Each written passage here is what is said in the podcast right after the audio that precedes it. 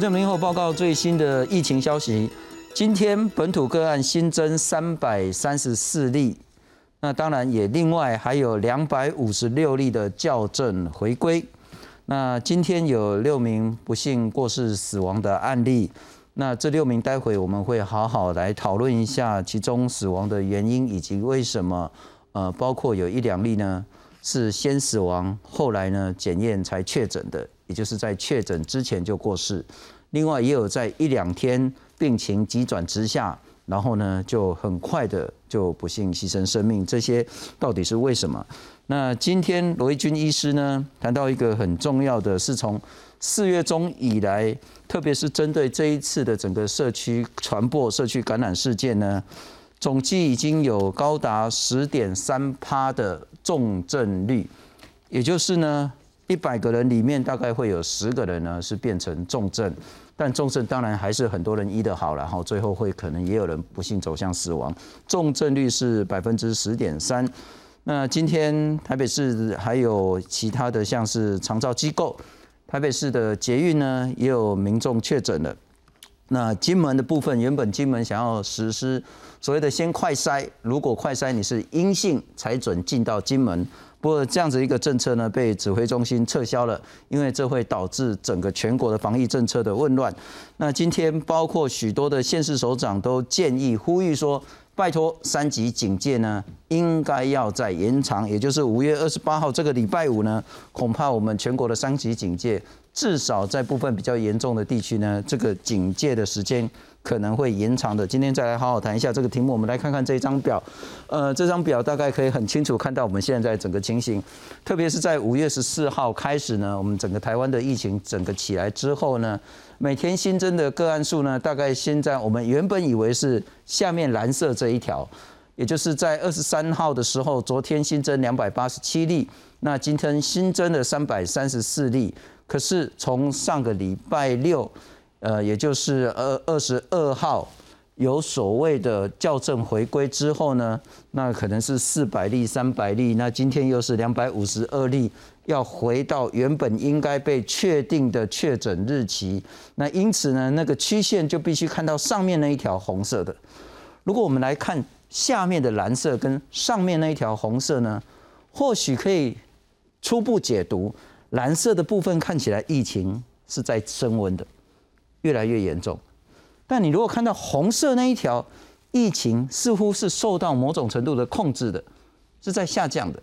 可是今天我们没有办法这样讲，为什么呢？因为我们都还在校正回归当中。这一条线如果看红色，看起来好像是比较好，可是明天或许还有校正回归。会回归到哪一天，而会不会影响到这个趋势，这个都很难讲。我们今天再来好好讨论相关的题目，介绍两位特别来宾。首先欢迎是星光医院的副院长洪子仁洪医师。呃，各位观众大家晚安，非常感谢。再来欢迎是前台大感染科的医师林世平林医师。新春好，各位观众大家好。赶快来看看今天新增本土案例三百三十四例，以及校正回归两百五十六例。国内新冠肺炎疫情持续升温，本土病例又新增三百三十四例。分别为一百五十七例男性，一百七十七例女性，其中又以新北市一百七十七例最多，板桥区占四十三例，其次为台北市九十九例，万华区有三十八例，桃园市十九例，彰化县十二例，基隆市及台中市各七例，高雄市五例，屏东县及台南市各三例，南投县及新竹县各一例。而在校正回归个案两百五十六例中，又以双北占两百四十七例为最多。做了快筛以后呢，PCR 的速度就。稍微申报上就稍微慢了一点，啊，因为在尤其在台北都带回到，啊，主要都是在和平，好，所以整体上在他医院的动作上面，那整体就塞车的比较厉害。我想这一个礼拜了哈，那及时来把这些校正好，让它回归正常。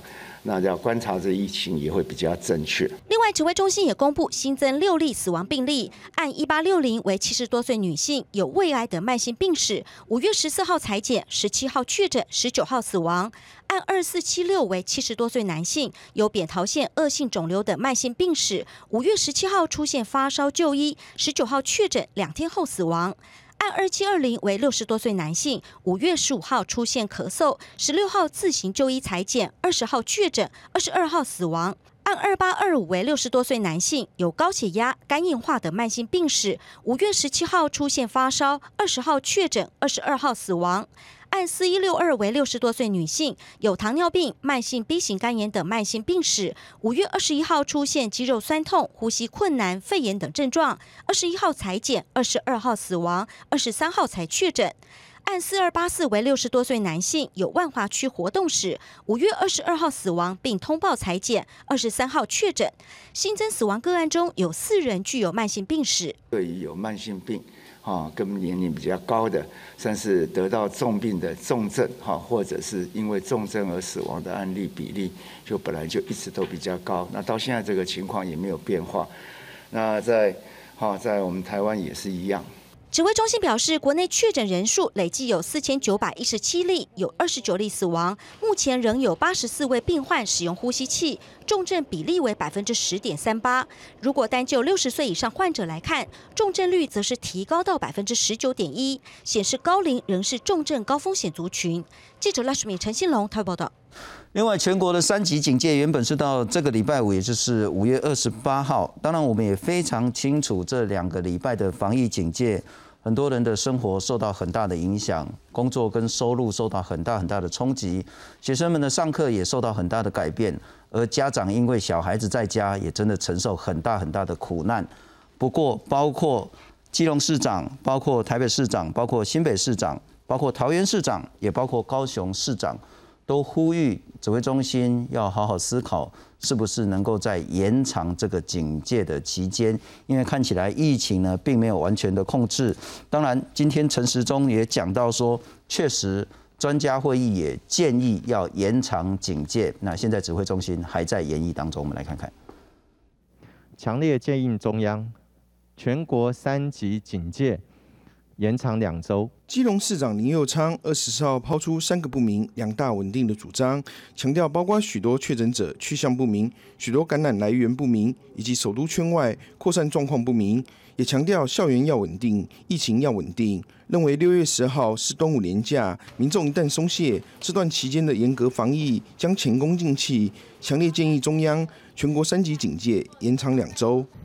从科学上来讲呢，五月二十八号。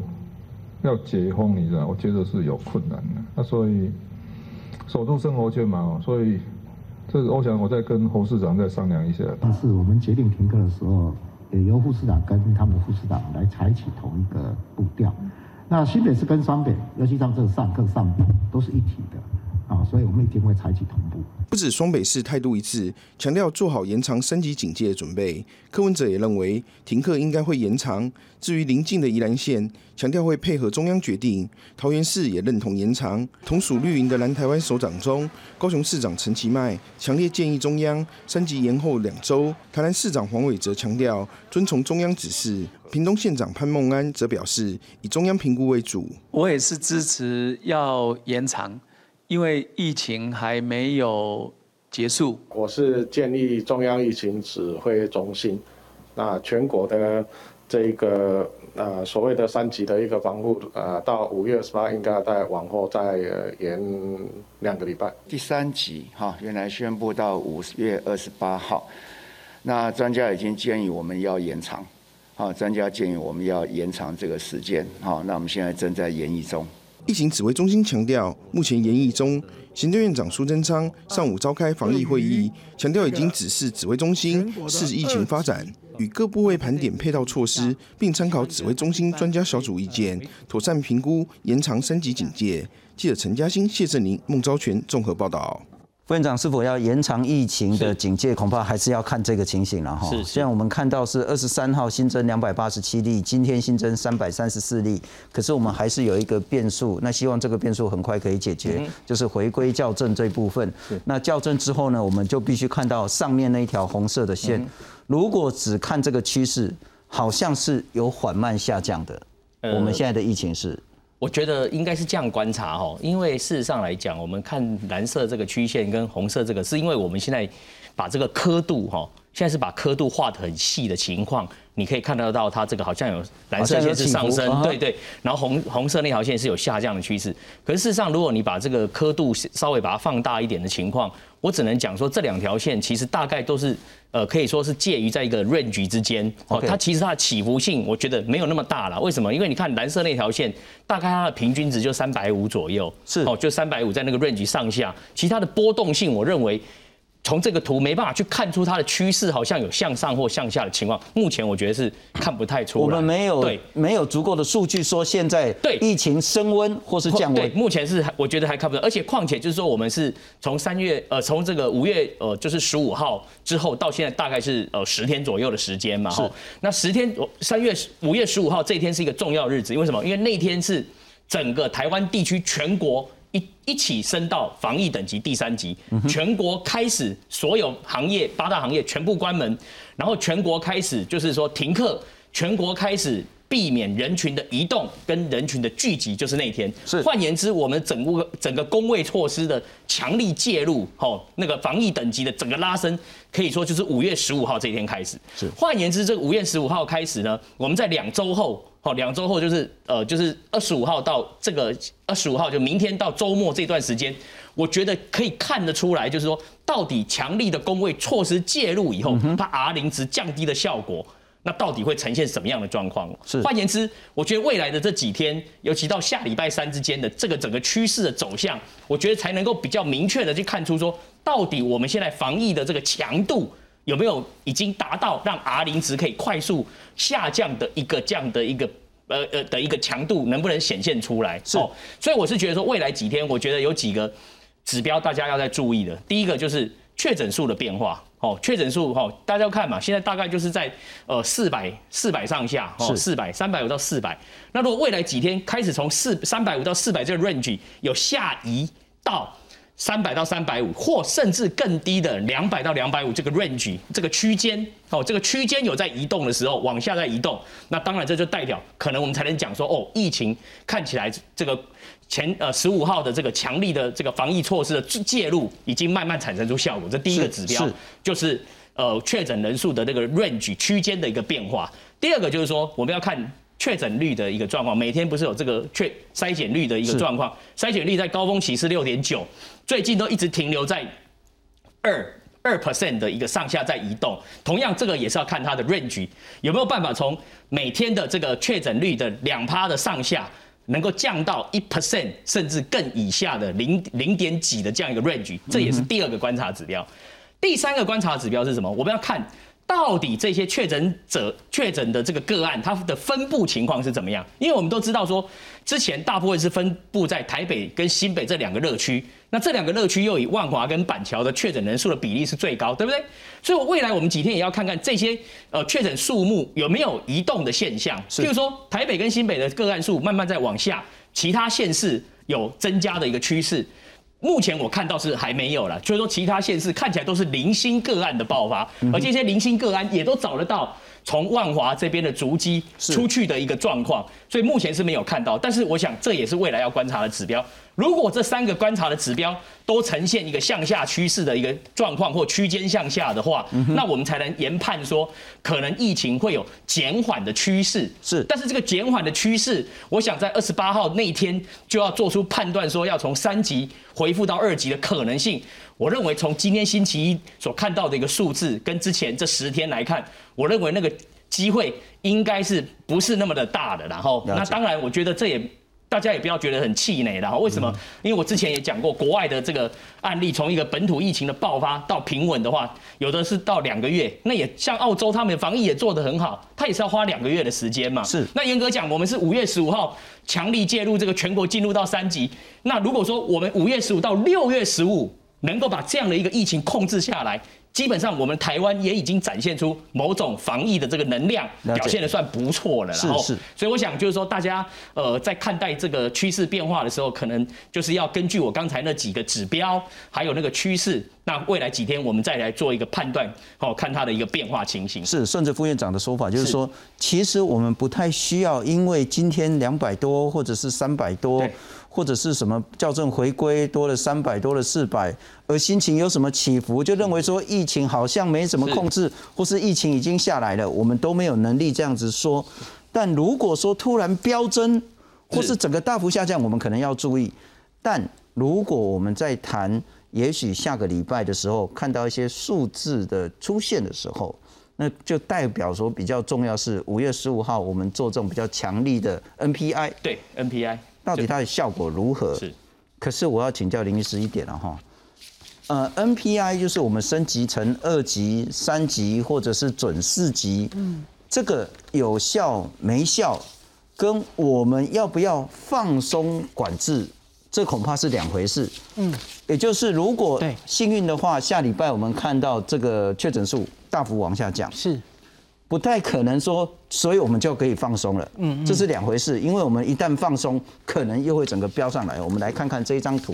呃，刚刚我们看到说，呃，整个趋势这样。我们再来看看今天新增的本土病例，我们把它切两块，该算在今天的跟该算在前几天的校正回归。左边的是今天新增三百三十四例的部分呢，呃，台北就不是最大宗了，新北是最大宗。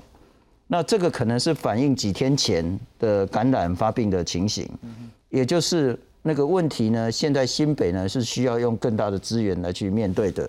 那台北九十九例，其中主要还是在万华三十八例，新北一百七十七例，主要四十三例在板桥，各县市的危机都有，这是我们一直在强调的。但校正回归之后呢，这可能就是一个礼拜前的状况了。嗯，哦，那就是台北是大中的，那新北呢是其次的。台北是一四八，新北是九十九啊，可能要回到那个几天前的这个分布的情形。那我们再来看看下一张，呃，关联图还是重要的。那包括万华活动史有两百，那疫调中有一零五，其他已知感染源一三八，关联不明还是有一百零一例。你如何看待现在的疫情变化？呃，新从这个万华活动史，我一直很在乎的，大概是是我们一直讲过很多次，它好像越来越多了。是，然后另外还有一个。那个关联不明跟意调中，我觉得这几天它看起来也是慢慢占的圆饼图的比例有变高。是。那意调中其实是反映那个案例来的太多，意调不及。那关联不明，我记得原本前几天从一开始零星，后来大概可以到二十 percent。大家看一下今天这个已经大概是三成了。是。哦，所以这其实世界各地都一样了哈。像比方说东京跟大阪，他们在监测他们疫情是走向好还是走向不好？他们有看很多指标，其中一个指标就是今天一天的案例到底是多少是不明来源的。那通常大家会抓五十，也有人抓四十，不一定了哈。那我们指指挥中心进第四级是抓五十嘛哈？那现在这个已经升到三分之一，我会有点担心。而且我一直跟大家说，也许万华活动时有一部分其实也算是没有完全找到的哈。是。那所以。不是非常乐观。那我很同意洪副院长刚刚有提到哈，我们最好的例子会是哪一个国家呢？也许是去年七月的澳洲。嗯哼。那澳洲墨尔本为主，那时候一天有最高七月的时候到七百例，然后可是他们花了大概两三个月吧，就是第三级封城挡不住，进入第四级的全国的封城。嗯。然后他们努力的努力了两到三个月，然后他们几乎清零哦。他们后来还清零到进入他们的夏天的时候，还跟纽西兰旅游泡泡，所以不是完全不可能。可是我觉得，那我们够不够？就如同刚刚信公信聪说的，假如我们二十八号之后，我们看到了 NPI 的成果，它真的案例慢慢变少，比方说变成了两位数了哈。是。那可是然后呢？下一步是什么呢？我们难道就要哦升回二级吗？还是我们心里想的是，我们不要放弃清零的机会，我们要如同澳洲那样做到澳洲那样的，真的回到原来清零的状况，那可能需要牺牲的是两三个月的类似封锁、lock down 的这种强度的 NPI 才行。那我不知道那个时候大家会决定怎么做，这是非常。值得考虑的事情。了解，那因为每个人的状况都很不一样了哈。因为像我们是领薪水的，就比较没有差。嗯嗯。可是呢，如果你是我走灶谈的这块呢，可能你要做好更多的准备。没错。那家长们，我知道当然都很辛苦了哈，真的大概爸爸妈妈都快疯了。嗯。可是也可能要有心理准备，至少在心理上调试好，你可能要跟你的小孩子长期作战一阵子，嗯嗯，恐怕不会是这个礼拜就结束了。那我们其实现在会很担心另外一点，呃，其实在这里两个礼拜，我们一直在拜托大家要注意长辈，嗯，因为在两个礼拜的时候，我们一直讲说，从美国 CDC 的资料看起来，嗯。呃，六十五岁的致死率是非常非常高的，远远高过其他的像是青少年或是中壮年的这个族群。那在上礼拜我们看到台北市的洗肾中心有确诊之后，会让大家很担心。那我们来看看这个呃所谓的重症率。这部分，今天罗罗义军罗医师有谈到，那这个让人家会有蛮担心的，就是从四月十五号到五月二十三号，也是这一波的疫情。新增加病例三千两百多个人，光大概就是这个一个多月来增加了三千多个人，三千两百五十个人里面呢，有三百三十五个人是重症，重症率是百分之十点三，其中有八十四个人要用到呼吸器，那这个是比昨天还增加了十八个人。六十岁以上呢，占总病例呢是百分之三十七点七，就是重症的部分。那重症者呢是占了百分之十九点一，那这是一个蛮严重的数字。而今天有一个不好的消息是，长照中心我们最担心的，呃，也有著名确诊的，来看看。位在台北市新义区的这间老人养护中心大门深锁，因为机构内有两位著名相继被通知 PCR 裁检阳性确诊。社会局联合卫生局等单位漏夜进行全员快筛，其中三十四名接触者筛检结果全都呈现阳性，疑似爆发群聚感染。那快筛结果阳性之后呢？我们在今天中午的一点半已经完成了全院的检伤。采分散、分批、分症状的方式后送医院。这两名长者分别在十九号和二十一号出现身体不适，送往中校医院急诊，陆续在二十三号和二十四号确诊。尽管社会局等单位紧急调派人力到机构进行筛检，不过包含院内二十五位住民以及当天在场的九位工作人员，通通快筛阳性。而追溯感染源头，原来是机构内的一名工作人员有万华接触史。机构内的一名工作人员在五月十号有到这个万华有关相关的接触史。那这个经裁剪的结果，他的 PCR 结果是阳性确诊。相关的工作人员的一个健康的一个监测，哈，跟一个自我防防护，还有平常在生活上要避免跟这个有可能的哈。风险区域哈，或是有可能的接接触者，那尽量要把自身的防护做好。社会局重申，随着疫情升温，长照机构早在五月初就禁止探视，因此没有家属进到院内接触。另外，疫情指挥中心指挥官陈时中则呼吁工作人员尽量减少院内和院外流通。只是这波疫情在烧尽脆弱的长照机构，也让外界不得不绷紧神经。记者传讯王心中台北报道。所以副院长，你怎么看待台北市这个长照案例？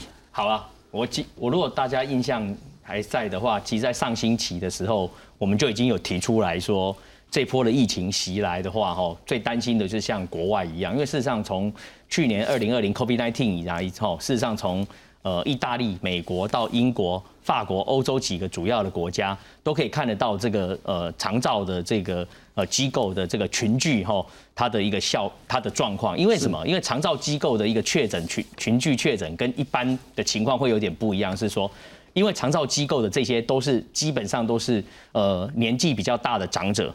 第二个，他们都一定会有一些共病的一些情况，所以基本上这两个这个两个因素就是 COVID-19 里面风险程度最高的两个其中的因素，本来就已经非常不利了。那在这个情况之下，所以我们就很担心说，六十五岁以上长者，台湾现在又几乎都没有打过疫苗的一个情况下。他们其实他们的防护能力是很很脆弱的，所以一旦被这个英国变异病毒给攻破以后，接下来的这个群聚的这个效果就会非常的一个明显。好，是。那刚刚呢，事实上主持人也提到哈，他说今天我们公布的这个呃重症率大概是在十点三左右。可是如果各位观众有收看我们有话好说的话，应该印象还很深刻。我上星期在同样这个这个地方。在刚开始呃超也是超十七十五号左右，我就提到。当时那个呃，我们的这个召集人就是张尚存就讲，当时的重症率，我如果没记错，在六点九多，六点多，六点多而已。那但是今天已经到十 per 十 percent 以上，为什么？这个重症率的增加，我认为是未来几天有可能，而且应该很大的机会会再增加。原因很简单，就是说，因为现在这一群人在这过去的十天陆续发病，陆续发病之后。在经过七到十天，有些人如果能够度得过去的，十天后他可能 CT 值就到三十以上，就没有再发烧，那他就可以通过这个 COVID-19 的这个考验，可以离开。但是呢，有的人七到十天之后呢，他可能随时在某一天就会开始喘起来，然后就是说可能就必须要用靠呼吸器来去帮助他，甚至呢，如果又不行的，下一个步骤可能就是要插管了。哦，所以这个情况来讲，是因为现在确诊的人数可以说在短短的十天就已经超过三千两百例以上。如果按照我们原来 COVID-19 的这个呃疾病的对它的认识，它本来的重症机会大概就是在十 percent 到十二 percent 之间。换句话说，三千两百多人的一个确诊的一个新的新增案例。起码就会有超过呃三百六十位以上的重症的患者会出现，是。但是偏偏在台湾这次的这个社区的爆发里面，我们的六十岁以上的长者又是占了一个极高的比例，来到三十七 percent。是。那六十岁到四十岁呢，也有将近四十 percent。所以换言之，这种年年龄的这个呃，在四十到六十、六十到八十，是占我们这次社区的这个。本土疫情里面受伤最惨重的两个 range 的这样的一个年龄层，好，所以在这个情况之下，接下来就是说这些年年纪大的一个长者，因为他年纪大，再加上就是说他可能都多少有一些共病，像高血压、糖尿病等等这些，甚至有些长者还有 cancer 癌症的问题，所以这些风险全部加在一起以后。他如果离被这个 COVID-19 给感染了以后，他有时候他的这个病程的变化就会相当快。所以我们看今天有公布六六例的死亡案例，是这六例的死亡案例的共同特色。等一下主持人你在报的时候就会发现到，第一个就是年龄嘛，是的，哦，都是几乎七十岁以上的第一个，第二个几乎都有共病，是第三个都是有些还有 cancer 有癌症。所以呢，我才会讲说，其实这个。呃，前世不不忘啊，后世之师。其实我们这次有这个英国变变异病毒入侵到台湾，其实我最近也是不断的去再去翻，在去年就是欧洲、美国那段时间，他们在面临这个这个英国变异病毒入侵的过程中，到底他们的在整个的一个呃呃一个病程的。变化中也好，或者整个社会在那个呃确诊者快速增加的一个变化中，会有什么样的一个现象？那哪些现象也是值得我们在这次可以学习的？所以我想这个就是呃。已经有别人已经都演绎那个过程给我们看了的情况之下，我觉得我们应该可以呃多花一点时间去了解国外的一个到底这个英国变异病毒在国外肆虐的一个情形，他们有哪些的状况跟现象，包含他们的封城是怎么封的，是先停课还是先停班？好像欧洲像欧洲有些国家，它就不是先停课，它是先停班再停课。那我们台湾是先停课，可能还要再考虑停班。所以我意思只是说前。别人的他山之石可以攻错，而且这个 COVID-19 这个我们面对的这个变异病毒都是长得一样的，所以我在我想在别的国家会发生的事情，在我们台湾也是一样会再来吼。在同样的在呃就是发生一次，就像说今天发现的这个长照机构的一个被攻入的话，那可以想见得到，如果是这样的一个情况，那个长照机构里面的三呃将近三十几个住民，我觉得他们都被确诊的机会应该都是蛮高的，因为基本上他们住民就是在一起嘛，然后呢再加上工作人员会在那边移动的一块，那个那个空间你也知道，长照机构的空间本来就是比较密闭型，并不是那么的好，空气各方面也不是那么流通的一个情况下，其实那个风。风险是极高的，但是这也是值得我们要去留意的一个状况，就是说，其他的长照机构从这一刻起，一定要提高防疫的一个等级，是对于整个呃长照机构的人员的进出、著名的健康上的一个管理，一定要拉紧这个警报，来避免第二个长照机构有被 COVID-19 入侵的一个状况。是啊，我可能吃一下翻译举落了哈，我把那个副院长的话翻成白话文，拜托诶，咱台湾人所有的许多人哈，你只要超过六十岁。你不要以为自己身体很健康，细个拍拍照，吼，去泡茶啦，吼，去啉烧酒啦，吼，拜托，大家卖 T K，因为从所有的数据都看出来，只要是六十五岁以上的确诊，重症率极高无比，死亡率也是会让大家吓一跳。我们来看看今天新增六个死亡案例，那以及这一阵子总计有十七个人死亡的情形，就可以真的看出来，事情真的比大家想的严重很多。不是说我现在身体很好，然后呢，我病症呢是慢慢慢慢变化，不是的，他可能歘一下就下去，就再见撒尤娜娜。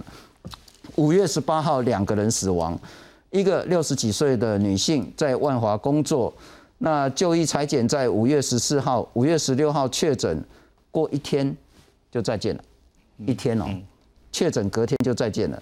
第二个八十多岁的男性有慢性病史，五月十六号裁剪确诊。一天就再见了。五月二十号，一个人确诊，要一个人死亡，七十多岁的女性在万华工作。五月十五号，她有倦怠的症状，但她拒绝就医。十六号被框列，十七号已经死亡了，死亡之后才确诊，死亡之后才确诊。五月二十二号有两个八十多岁的男性，五月十九号呼吸困难送医，隔一天就过世。那也是死亡之后才确诊。另外一个七十多岁的男性被框列居家隔离，在十八号的时候，三天之后死亡。他框列居家隔离是因为他接触，而不是他确诊。他是因为有接触，那在死亡之后才发现，哇，原来他感染了新冠肺炎。五月二十三号有六个人，平均大概就是五十多岁到八十多岁，有五个人有慢性病史。今天又有六个人，也都是六十多岁到七十多岁，四个男性，两个女性，其中五个人有癌症或是糖尿病或是高血压等慢性病史，一个人有在万华活动，四个人呢是确诊之后不治死亡，两个人是死亡之后才确诊。再请教林医师，就我其实在这几天我一直搞不太懂一件事情，说实在的哈。你问十个老人家，至少有九个有慢性病。嗯，对，哦，就几乎都是，就连我都有慢性病，我每天都要吃药。嗯哼，那为什么有慢性病确诊，再加上年龄，他病情会这样子的变化？就到底是哪一个东西被破坏掉了？那另外一个是说，我们有没有办法发现那个所谓的这两三天的一个提前的一些症状，而不要说突然间。去世了才发现说自己确诊。我们来看看死亡这件事情呢，对于老人家来讲呢，整个死亡致死率呢是奇高无比的。来看看，肺炎侵入社区肆虐，十三号到二十四号染疫死亡人数多达十七人，年龄都在五十岁以上，其中十人有慢性病史，而六十岁以上长者重症的比例更将近二十 percent。它的病毒很容易入侵到你的体内去做大量的复制，那也是因为这样子的关系，随着年龄的增加，以及就是像是抽烟者等等，它的 ACE2 的 receptor 的接受这个接受力特别好的情况，就会造成它转成重症或死亡的机会的一个增加。部分死亡个案从确诊到死亡的时间很短，像是一名七十多岁的男性，五月十八号被框列居家隔离，十九号到院裁剪，自述没症状，隔天就被家人发现死亡。另外还有一名六十多岁的女性，五月十号发烧，五月十二号裁剪，十六号确诊，十七号倒卧在家中抢救无效死亡。有专家提醒，部分长者即使染疫，症状不明显，但病情可能瞬间恶化，不得不注意。可是老人家有些是走来走去也不喘，可是忽然就变得很严重，所以这种你假如不用监测这个氧气，你可能这样就过去了，到真的恶化的时候已经来不及了。医生黄轩提到，国外有很多确诊者无法判断是否该就医，有的患者尽管能够正常应答，但他们的血氧浓度已经很低，而这被称为隐形缺氧。有些发生的很快，早上没症状，下午就没了心跳，因此必须谨慎面对新冠肺炎所带来的伤害。记者许春凤整理报道。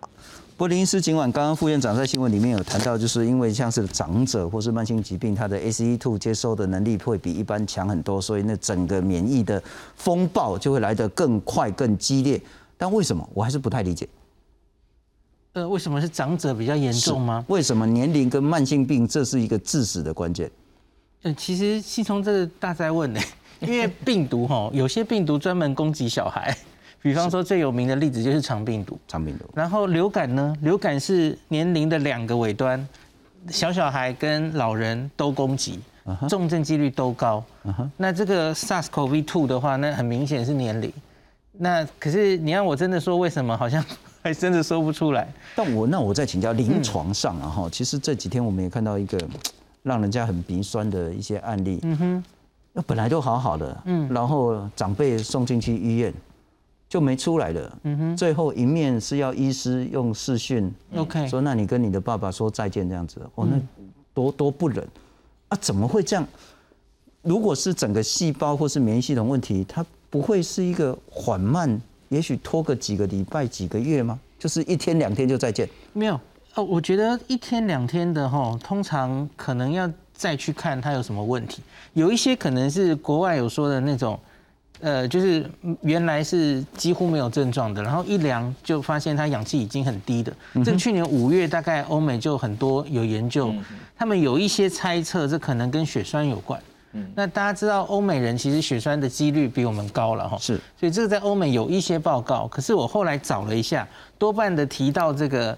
就是 silent，然后缺氧的沉默的缺氧的这些文字报道，几乎都在去年五月集中在欧美的第一波的时候。我我后来没有看到有更进一步有什么样的解读。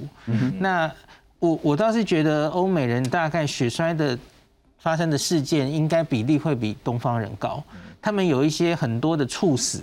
可能都跟血栓有关，因为通常假如是如同你说的，假如是平常的新冠病人，大概七到十天恶化的那种，因为肺炎，然后因为缺氧的话，它应该会有一个病程，它会慢慢恶化，因为你知道先到肺，然后肺会越来越大块哈，让肺的整个受到伤害，然后氧气是慢慢降下来的，不应该像这么快哈，来的这么快，来的这么快，我们会担心是不是有心血管的，嗯。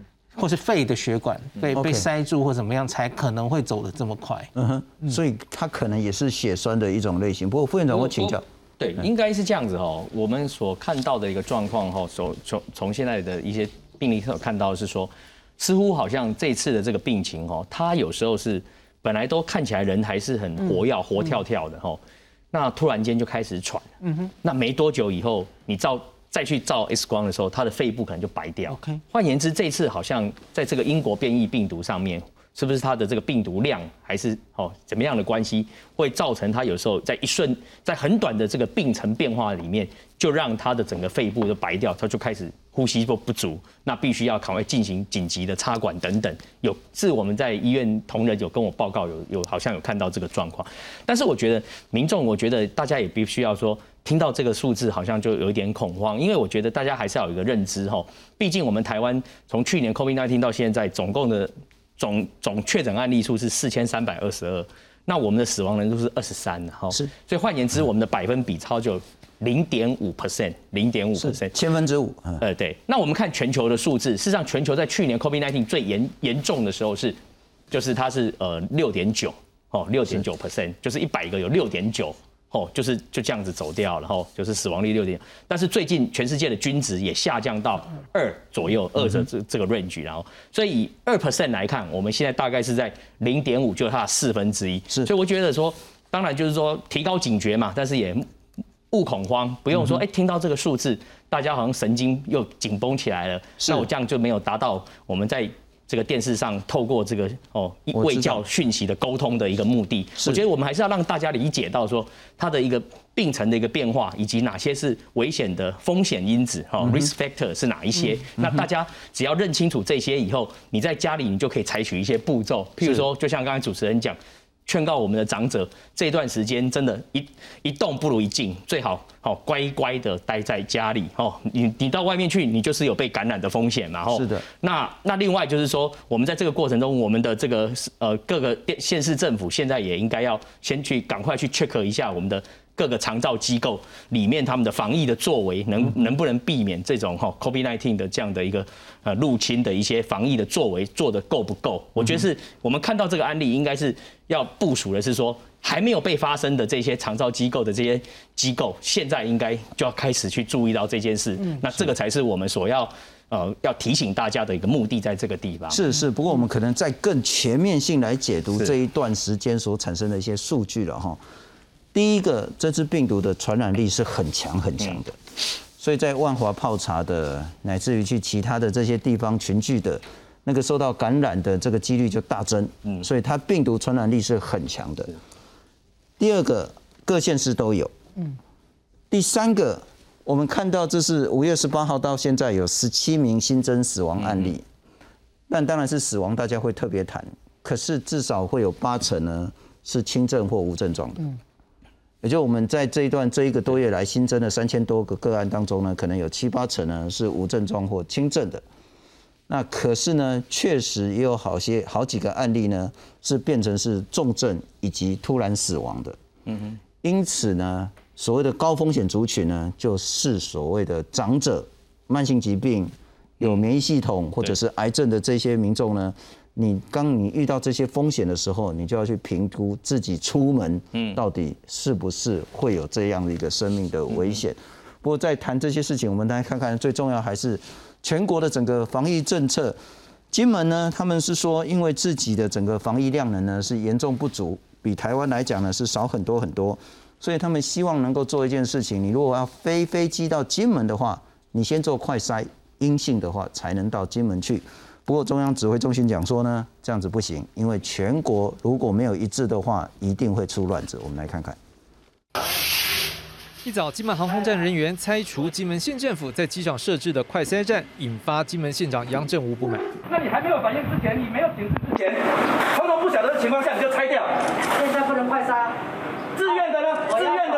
还没有出现确诊病例的金门，周日宣布，二十四号周一开始，旅客要提供三日内裁剪阴性报告才能进入，如果没有，就要在机场接受快筛，而且就算阴性，也要自主健康管理十四天。金门民众很支持。现在只有台湾有疫情嘛，现在我们那个金门本岛还没有，代表说我们这对这个保护金门相亲都是也是非常的小心。如果真的有发生疫情的话，我们我我也会担心说我们自己的金门的医疗网够不够。不过中央不同意这样的做法，宣布撤销地方的决策。那这恐怕好会造成以后大家都造成这样的一个区隔的话，那整体这个台湾的这样的一致。好的生活居然都会遭受到破坏。依据《传染病防治法》第三十七条规定，地方政府有权在疫情期间管制交通，限制民众搭乘大众交通工具或出入特定场所。但是同一条也规定，中央流行疫情指挥中心成立期间，应该依照指挥官指示办理。指挥中心强调，避免各县市各自为政，造成混乱，影响整体防疫，所以撤销地方政府公告。不过金门县政府表示，已经在十七号跟二十一号两度向中央发函，但都没有得到回应。对于中央撤销公告，金门县长杨振武表示遗憾。好，我们。会继续跟中央来沟通，啊，按照我们三级的方式来鼓励我们的乡亲，来鼓励我们的乡亲做快筛。原本要跟进公告的澎湖表示，还是希望民众先快筛没有问题后再进到澎湖。这几天会正式向中央发文，我们会正式来提报计划，来向中央来申请，在澎湖机场这边来设置快筛站。那我们希望中央能考虑考量我们澎湖离岛。这边的一个需求能够统一来设计。澎湖县政府表示，金门、澎湖、马祖态度一样，离岛医疗资源不足，希望先行管控。庄流行疫情指挥中心回应表示，会就离岛的医疗量能、防疫标准进行综合处理。记者张雄、吴家宝、叶建雄，台北、金门报道。我林师，如果我们完全撇开政治所有的因素不谈的话。离岛希望维持自己的这些防疫的量能，而它确实不管是在防疫啊、卫生啊、医护啊，它真的是严重不足的情形下，如果我们快筛是可行的，某种形式实施所谓的快筛护照，也就是干净的、阴性的才可以到另外一个区域。当然我知道说那那就变成好像是国中有国的概念了，可是那就是政治问题。我们如果不谈那个政治问题，嗯。防疫的部分可行吗？用快筛来作为一个通行的依据？呃，心中其实这根本就是我们过去一年的境外一路政策，其实就是这样嘛。是，那靠快筛应该是不够的，会会会漏掉的。那真的要做的话，其实不是任何检查都都可能会漏。你真的要做的话，建议还是做 PCR，三日内 PCR。那可是三日内 PCR 够不够？其实这一年我们已经反复验证过，你真的要完全滴水不漏，检验的天数不能被被检查取代。所以我我觉得我可以体会这些离岛的长官的心情哦，因为离岛真的医疗资源很很比较缺乏。真的有确诊，他们可能难以处理，难以招架。日本有些很多小岛也是这样嘛，冲绳或石垣岛都是这样。那所以他们最后不行的话，其实也如同现在跟我们泡泡的博流一样，那就是封岛，就不让大家来，暂时不让大家来。除了民生物资的运送之外，在特别在本岛，假如疫情比较严峻的时候，嗯，会长您支持吗？没有错，因为哦，这个就像林医师讲的嘛，哈，你就想嘛。就金门对台湾 就好像边境管制，就像我们对国外的边境管制。你说好，我们从台湾从现在开始，每个进来的外国人，我们都给他边境管制，先快筛。那你去想那个情境嘛，吼，嗯，快筛就是毕竟它的这个呃特特异性跟敏哈敏感度就是都不是那么的好，吼，大概都是八成八成多已经不错了，吼，所以它里面一定会有一些漏网之鱼，包含就是说呃被。快筛出阳性的，最后 PCR 可能不是阳性的，或者是说，呃，它被验出来是呃阴性，但是它是假的，因为它可能还没有还没有发病，病毒量会不够，所以他进到金门离岛以后，也是有可能再再把病毒带回去。所以事实上来讲，金门跟台湾呃，我们在这个相连的一个情况之下，确实他们离岛的这个风险现在是逐步在提高了嘛，哈，所以这就好像我们在全世界各地疫情如果好在很 critical 的时候，台湾的这个风险也是提高，其实道理都是一样，所以我觉得就是说，可能这个金门的这个县政府在这个边境防疫上，可能也要思考，可能要用另外一套的一些做法，就是说可能也要比照台湾我们在边境防疫的做法，可能第一个要么就是用 PCR，哦，让稍微让他等一下。等个一天，好通过了，你才让他入境。那当然，这样的安全程度就会比用。这个快筛要来得好嘛？哈，是。但是那个防疫是有时候我常在讲说，防疫是经济生活之间的一个平衡点。那这样子的话，会不会对金门的这个离岛的居民的进出会有不便的地方？那真的这也是他们要去思考的啦。不过换个角度就是说，其实现在国内旅游的部分几乎也都全停了啦。那其实某种程度，本岛想去那边旅游，大概几率也低。但是金门、澎湖自己的人的居留人员往来，是是不是可以有更好的十连制的做法，乃至于一些管控的做法？因为我们来看看，纯粹就防疫的角度，快筛并不是真的百分之百的那么准确，真的可以拿来做完全的依据。我们来看看，呃，我们现在做 PCR 是检测病毒的基因，那快筛是做抗原，那当然也有抗体快筛了哈。现在主要是抗原，抗原是什么呢？病毒的蛋白质会让我们人体产生一种抗体的，这是属于病毒的啦。那抗体是人自己的。那所以抗原的快筛呢，精准度就不如 PCR。庄仁祥发言人说呢，快筛只适用在发病期间，症状没有的话，就会有伪阳性、伪阴性的这些问题。那在用在疫情流行地区，可是非流行地区，像是金门、澎湖，恐怕就不那么的适用。那罗毅军讲到说呢，阳性率十趴的地区呢，伪阳性会高达两成。如果尾阳是两层的话，是不是真的可以再来做边境控管？这可能大家要注意一下。陈世忠也讲说，那快筛呢会放宽企业自己来去买这些快筛试剂，那也会有一些补助。不过我们来看看另外一个东西了哈，这个是医疗人力，恐怕是接下来大家都要面对的事情。啊，现在也放宽了，如果无症状的话呢，其实是不用再隔离到两周。我再请教一下那个那副院长，医疗人力现在够吗？那个压力是多少？呃，我应该是这样讲哦，这十天来，我不瞒大家讲哦，这个台北市跟新北市各大医院、医学中心的这个呃，因为收治这个 COVID-19 病人的关系哈，这几天的压力其实一直不断的在升高。大家去想一个情境哈，一天有三四百个确诊案例，这三四百个里面，起码我想也有起码三分之一的他会透过救护车或者 CDC 的安排要到各个医院去。可我们医院在过去这一段时间。哦，事实上来讲，在当然病房的数量来目目前总数看起来是哦是足够的一个情况，但是毕竟现在遇到真正的状况了哈，那如临大敌的一个情况，在收治上面的一个 process，当然就会受到这个大量病人涌入的一个状况的影响。那但是呢，现在医疗的能力是这样，我应该是这样讲哈，包含今天我们星光医院在内哈，我想各大医院哈。的院长们，哦，跟我们的这些医疗团队，我们现在应该是就最重要的使命是什么？